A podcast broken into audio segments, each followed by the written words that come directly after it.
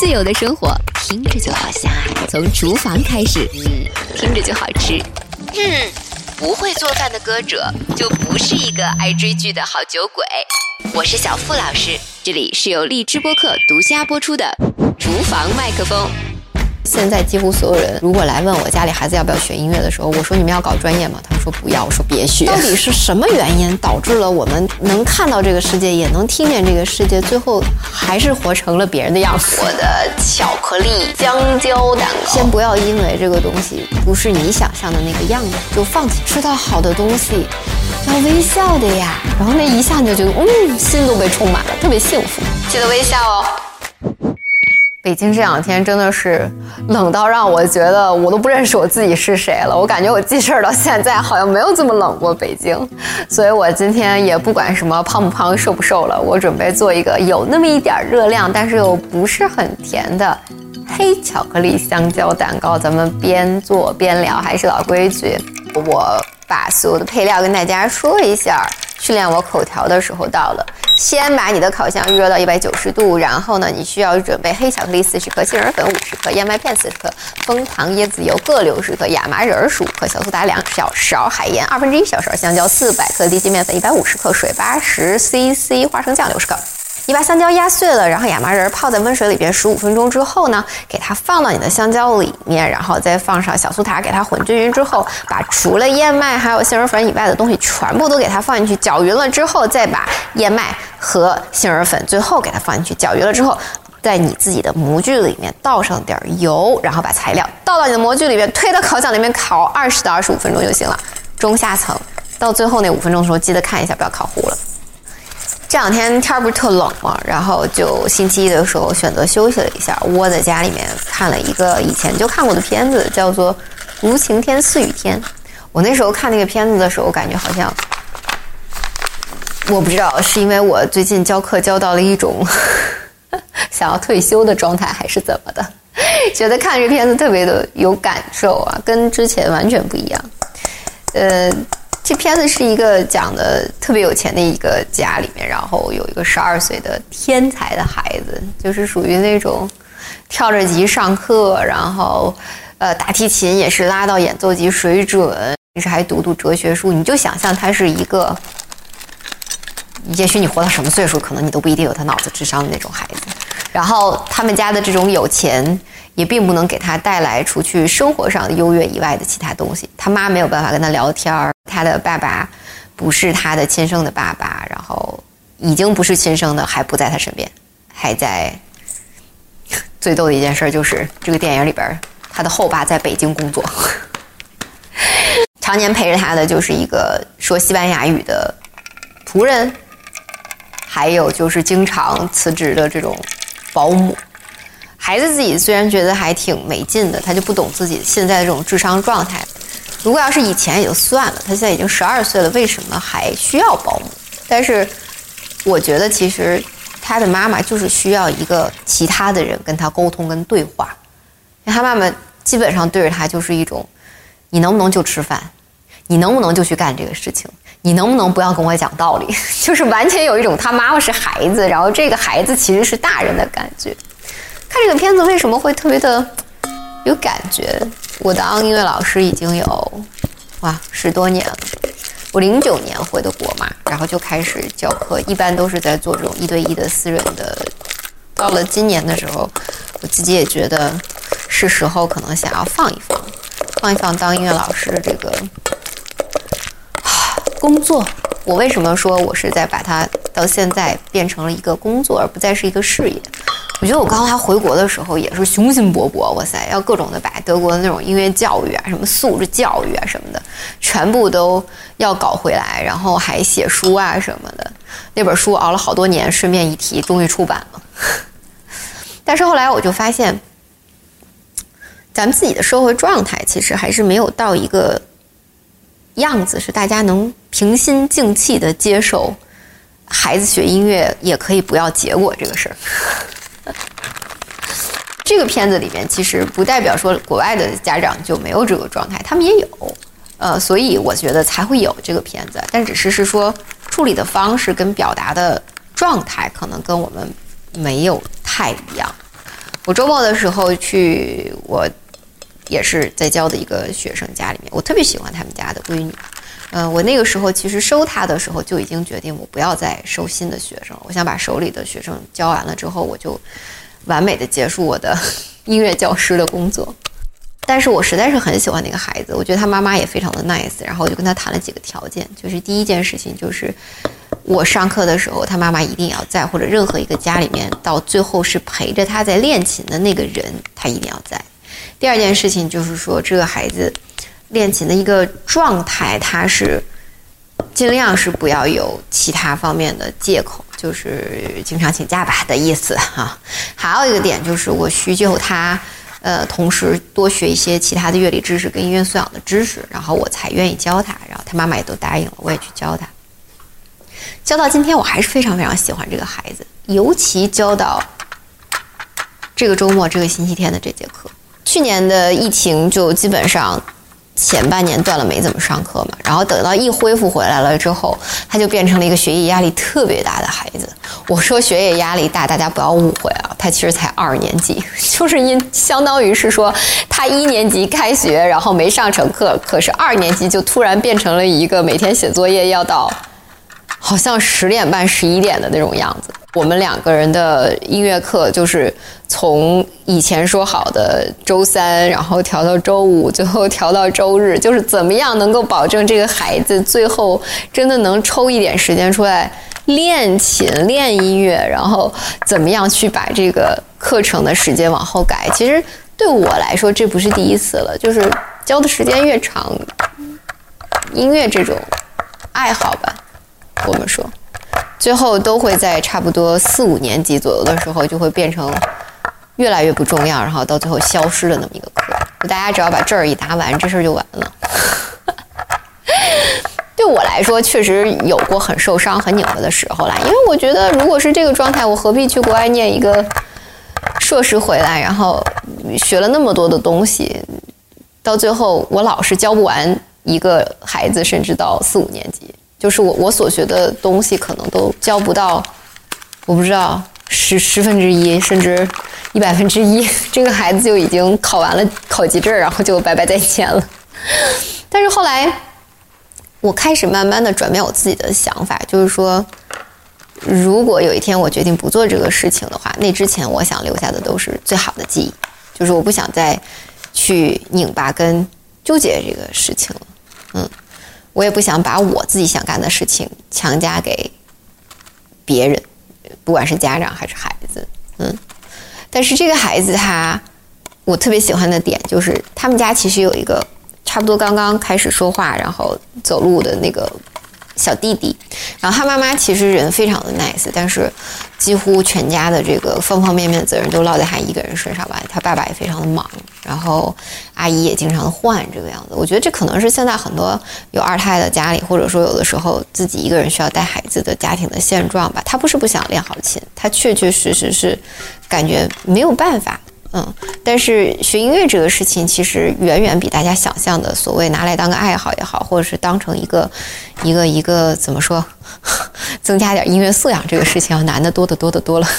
因为毕竟它就是需要你每天付出时间跟精力，所以有的时候应该不说有的时候，我应该说现在几乎所有人如果来问我家里孩子要不要学音乐的时候，我说你们要搞专业吗？他们说不要，我说别学。这个周末我去的时候呢，敲门敲了很久，没有人来开门。我当时心里还在担心，我说是不是把我给忘了？这换课把我给换的给换忘了给。然后结果过一会儿有人来应门嘛，他家的阿姨一开门，哎，怎么屋里一个人都没有？然后我说孩子们是都睡午觉吗？在？然后阿姨就说没有啊，那个在呢在呢。然后他们家闺女就出来了之后，我说哎，怎么就你一个人？她说妈妈呃做了手术。现在在屋里面躺着休息，那我心想说：“哎，不对呀，我跟妈妈就是上课的这个事情，不是星期四的时候，就是星期四的时候对的呀。但是他说星期四妈妈做的手术，我想说他妈是不是也太不容易了？就是是做手术之前还在跟我对上音乐课的时间吗？就是已经难到这种地步了吗？后来我就看着他，我说：那今天妈妈不在。”你练得怎么样？他说我有练习，我有好好练习。我说对，我说妈妈生病了，你要你要乖一点，要听话一点。然后过一会儿，他爸爸就走出来说：“那我就午休睡个觉。”我就跟他们家闺女两个人相视一笑，因为这个就是也算是个常态吧。就如果他妈妈不能够旁听的时候，想要让爸爸帮忙的时候，爸爸就会说：“我我因为一直也没跟着上课，我确实不知道我在旁边旁听的意义是什么。”然后就 最后还是剩下我跟他闺女两个人。但是往往啊，每一次他爸爸妈妈都不在的时候，他的课会回得特别的好。不管中间他的这个小弟弟出来怎么去捣乱啊，或者是打扰我们，你会从他的那个眼睛里面看到他特别疼他弟弟，完全不会责怪他弟弟一分一毫的那么一个眼神。就是我就在想，这个女孩其实是一个，我都不能用乖巧去形容他，我觉得他还是挺知道家里面他想要去承担一些责任，帮他妈妈。但是相反的是，每一次只要是妈妈在的时候。就虽然是我当时收他的时候的前提条件，但是只要是妈妈在的时候，拿本本记的时候，他就会特别的紧张，就错一丢丢点儿，他就会马上看我。如果他错的次数多的话，就肯定会迎来这个不是特别好的情绪跟氛围。我走的时候，可能就会默默的掉个眼泪什么的，就不是我和他之间让他觉得不舒服，而是是说。是不是自己能表现得更好？然后是不是自己其实有点让我或者他妈妈对他的这个期望值降低了？就是不管我怎么去说，其实他谈的好与不好这个事情，对于我而言，他都没有一个他想象的那么严重的包袱或者期望值，他都没有办法相信这个事儿。因为基本上一个地方如果错了一到两次的时候，妈妈会在后面比较严肃的说他为什么会这样。嗯，我觉得我重新看这个《如晴天似雨天》的这个电影，这个孩子他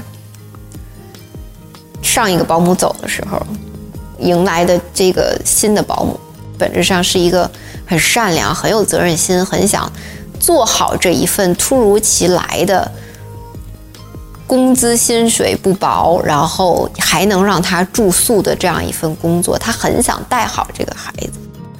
但是，这个孩子因为他天才的原因也好，因为他读的很多的书也好，还是他的过早的成熟带来的这种善解人意，甚至是说看淡这个世间百态的这种状态也好，他拿出来的这种语气啊，反而治愈了这个女生，就是完整的把一个虽然设定为十二岁天才的一个孩子啊，但是我觉得他设定的其实不仅仅是一个天才的孩子，不是智商上。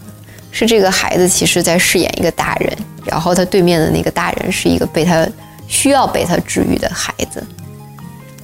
他妈妈当时正好碰到孩子放假，就迫不及待的飞去北京找她老公，把这个孩子扔给新雇来的才见面十分钟的保姆，而且最熟悉他的这位西班牙语的仆人，还要回老家参加他闺女的婚礼，只是派一个自己的朋友过来帮他们做饭。你能想象不？就可见他自己有多害怕跟这个孩子相处。他妈妈是有给他安排一个怎么说野营啊？结果这孩子就在去野营的早晨起来说：“我我是不会去这个野营的。”然后保姆说什么叫你你不会去？你就是要去。你妈临走之前非常详细的跟我交代了，是说你一定要去啊。他说我不会去的呀。这两个人虽然别别扭扭的起了争执，但是这个孩子还是穿好衣服，背着书包跟他一块儿去那个。等着上野营车的那个集合地点，然后这孩子跟他说：“你在这等我。”然后过去了一趟，跟大巴车司机说：“回来了，我解决了。”保姆说：“什么叫你解决？你解决什么了？”他说：“我认识这个人呢，我把钱给他，我开支票给他，然后他帮我把剩下的事情办了，也不用替我担心了，事儿我已经解决了。”那保姆说：“你是不是疯了？你开支票给他？”这孩子就说。你能不能尝试着 try？你能不能尝试着理解？他说：“我不是那种能去跟这些孩子去野营的孩子。如果时间对我来说就是消磨时间，比起野营，我更想看书。如果要是说在野营去看书，跟在家看书，那我为什么不能在家看书呢？”就是你能不能尝试一下理解我？有些事情它就是不适合我，就是一下子我就觉得，就是在我当音乐老师这十多年的时候，其实我是遇上过很多的孩子不适合的，但是家长其实是会把一些期望值和想法、美好的愿望，我觉得是放在孩子们的身上。我觉得每一个愿望在最一开始的时候都是非常好的，但是后来就是因为生活就是这样，它有很多实际的因素，我都非常能理解。就是你学语数外肯定是放在第一位的，然后当你的音乐的这种爱好的练习程度不够好的时候，你可能会不开心；当它够好的时候，你想要去拿一个社会标准等级上面给的一个证，你想要一个阶段性的成果。不管这个阶段性的成果是不是这个孩子认为的阶段性，我们成年人，我觉得我记得很清楚，我们在音乐学院的时候，你虽然也有寒假、暑假，你也有期中考试、期末考试啊什么的，但是你会非常清楚的感觉到一首曲子，你有没有练到一个阶段？如果没有练到的话，我是不会拿这首曲子去参加考试，或者是说。作为表演，或者说，如果我知道那个最后的期限是在某月的时候，我会想尽我自己的一切的办法，去不停的在公共场合或者在任何有可能的机会下去表演这个曲子，帮助自己最终达到那个目标。但是小朋友其实怎么说呢？我觉得很少，或者是说，可能大部分人小朋友他是没有这个概念。他是不知道我在某一个阶段性的时候，我是不是有一个东西是我能拿得出来的结果。这个结果其实是社会定义了的，然后是大家需要的。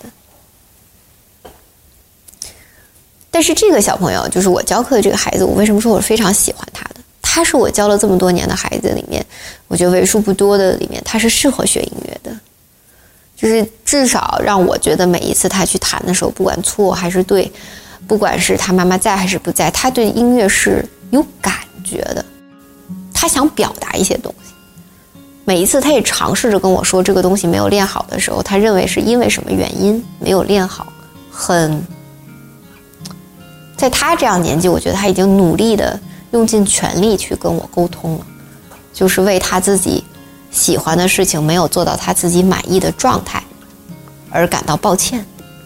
然后每次他抱歉的时候，我就感到更抱歉，因为我也知道他在一个很有名的小学里，然后学习压力很大。一个二年级的孩子，每天晚上作业做到十点半、十一点，然后到了周末还有其他的课外班，他还要再抽时间出来，为了回一节我这个一个小时，其实在我看来真的不是很重要的音乐课，我还挺抱歉。所以有的时候，妈妈在的时候，她越想这种表现，然后结果越没表现好的时候，那个状态会让我更，哦，有的时候会有种喘不上气来的感觉。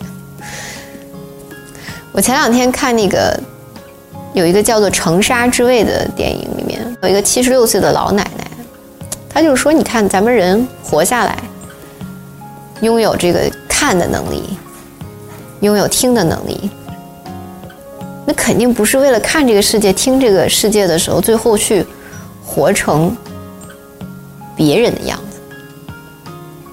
你看到的这个世界，你有这样的能力，你难道不是为了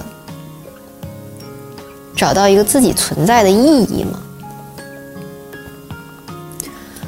我就在想，后来是因为什么原因，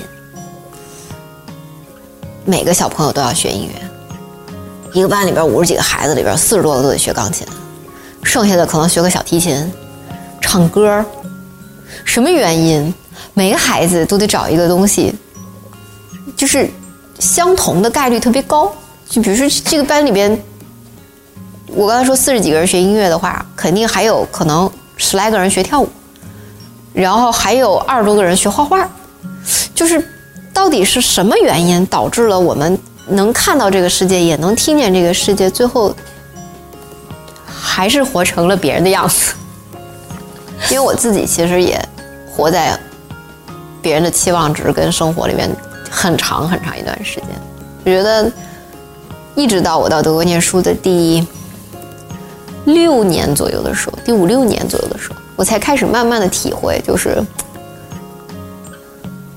慢慢体会找自己的位置这件事情。就是我自己到底因为什么学唱歌？就听起来是不是很搞笑？我为什么学唱歌？但是那个时候我已经是过完本要准备快去硕的那个状态了，我还在问自己为什么要唱歌。我前两天看安格大师他那个写的书前面那个序，他说：“小朋友嘛，生下来没有别的办法，他要吃别人的饭，睡别人的床。”但是正因为这样，他通过这个来找到自己的位置。他不是因为谁喂养了他，然后最后他在社会上找到了一个别人期望的位置。其实今天为什么要做这个黑巧克力香蕉蛋糕？就这个蛋糕，其实做的时候。也还是让我崩溃了几次。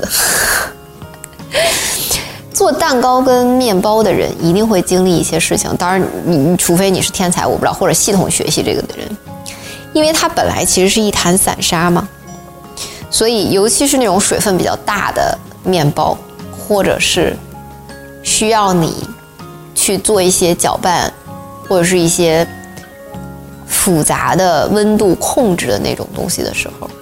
你会在某一个阶段里，因为水放多了，水放少了，然后或者说今天搅拌的够够多还是太多的时候，那一坛散沙最能最终没能变成你期待的幸福的样子。就是你看别人家的那种面包的那个视频里边，都是从那个烤箱里边从一个瘪瘪的小东西，包括蛋糕一下呜。就变大，然后那一下你就觉得，嗯，心都被充满了，特别幸福。这当然也是为什么我到今天都非常迷恋做面包，就做烘焙，包括做蛋糕的原因啊。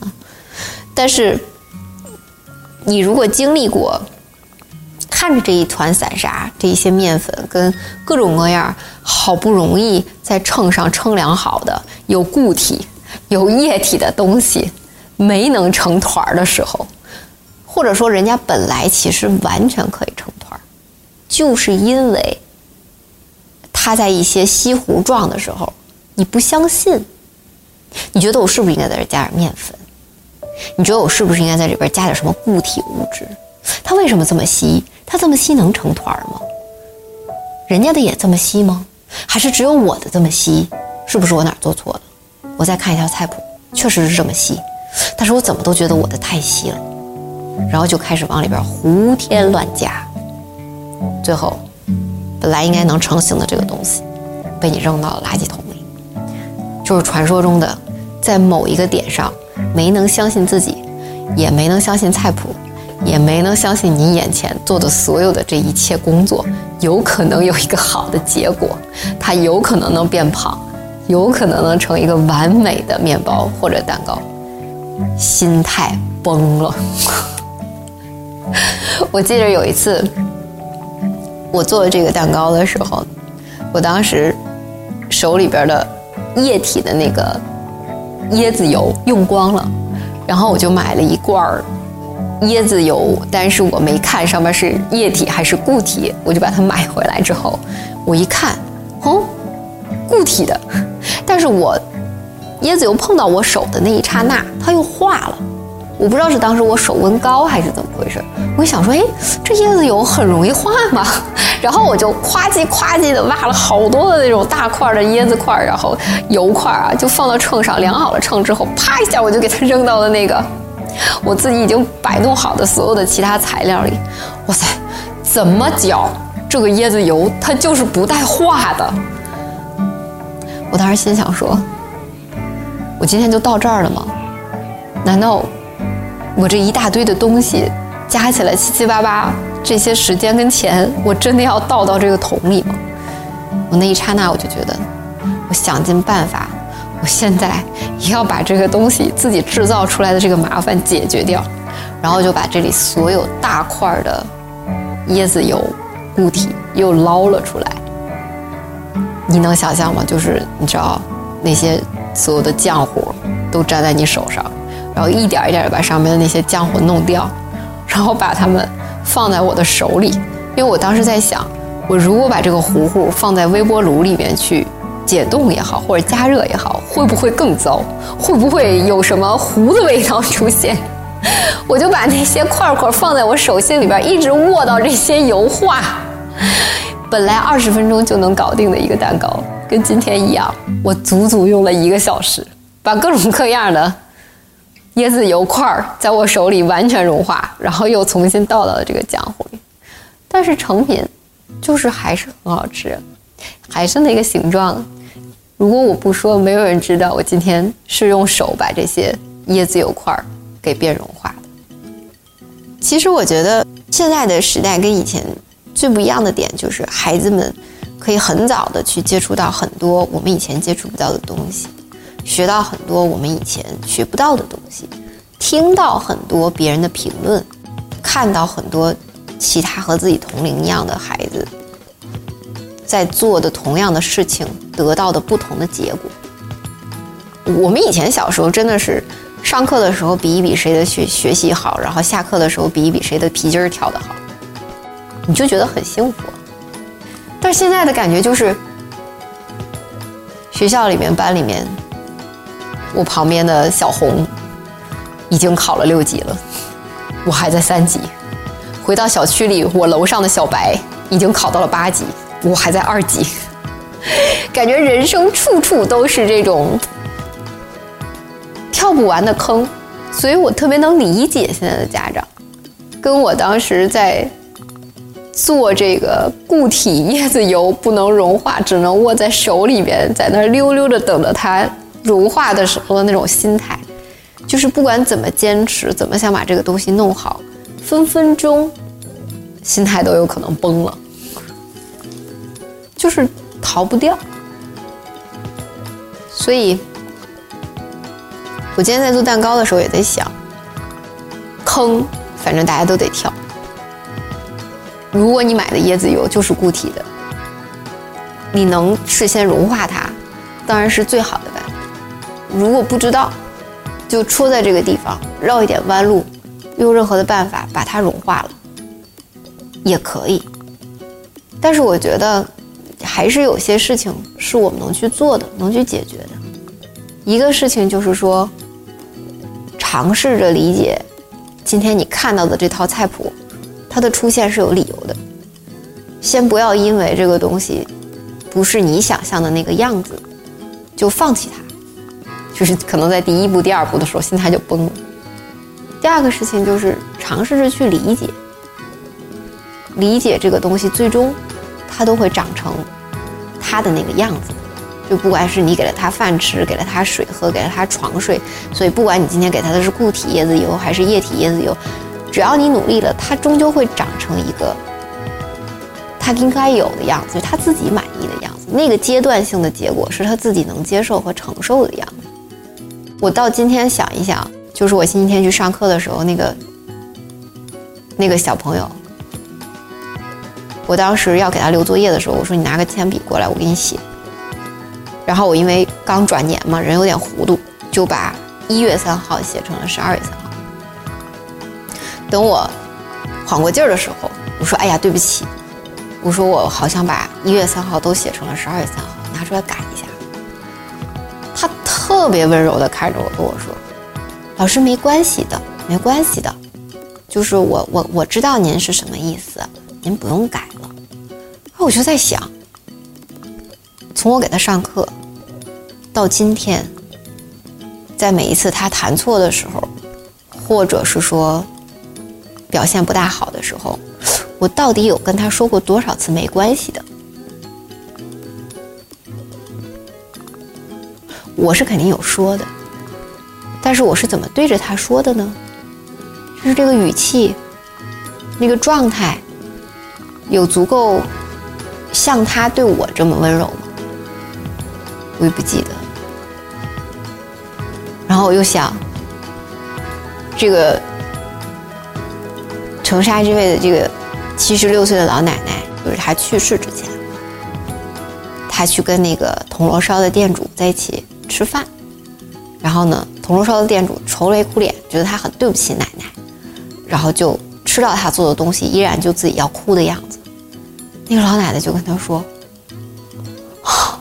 店长大人，吃到好的东西要微笑的呀，要微笑哟，没关系的。”好啦，我的巧克力香蕉蛋糕，有甜有苦，有大有小，还是完美的出炉了。所以你们也快去吃点什么好东西吧，记得微笑哦，哦，记得订阅，下次见，拜拜。巧克力香蕉蛋糕。先把你的烤箱预热到一百九十度，然后呢，你需要准备黑巧克力四十克、杏仁粉五十克、燕麦片四十克、枫糖、椰子油各六十克、亚麻仁十五克、小苏打两小勺、海盐二分之一小勺、香蕉四百克、低筋面粉一百五十克、水八十 CC、花生酱六十克。你把香蕉压碎了，然后亚麻仁泡在温水里边十五分钟之后呢，给它放到你的香蕉里面，然后再放上小苏打，给它混均匀之后，把除了燕麦还有杏仁粉以外的东西全部都给它放进去，搅匀了之后再把燕麦和杏仁粉最后给它放进去，搅匀了之后，在你自己的模具里面倒上点油，然后把材料倒到你的模具里面，推到烤箱里面烤二十到二十五分钟就行了。中下层到最后那五分钟的时候，记得看一下，不要烤糊了。不会做饭的歌者就不是一个爱追剧的好酒鬼。